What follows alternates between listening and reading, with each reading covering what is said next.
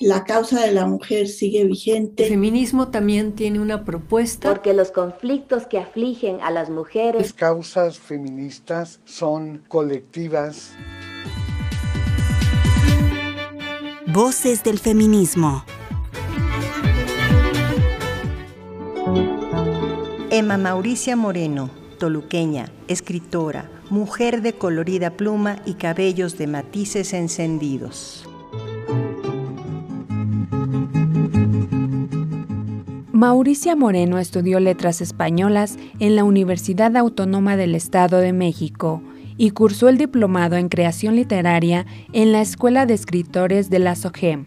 Al quedar viuda a los más de 60 años de edad, tras haber trabajado más de 30 en una panadería y sufrir en casa lo que una mujer valiente callaba durante la primera mitad del siglo XX.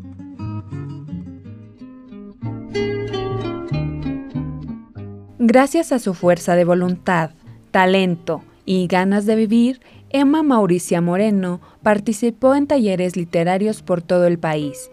En 1990, ganó el primer lugar de narrativa en un concurso convocado por el Instituto Mexiquense de Cultura y en 2000 obtuvo una beca del Fondo Estatal para la Cultura y las Artes de la entidad. Su obra y trayectoria han sido destacadas y reconocidas en México y en países como Cuba, Perú y Panamá, entre otros.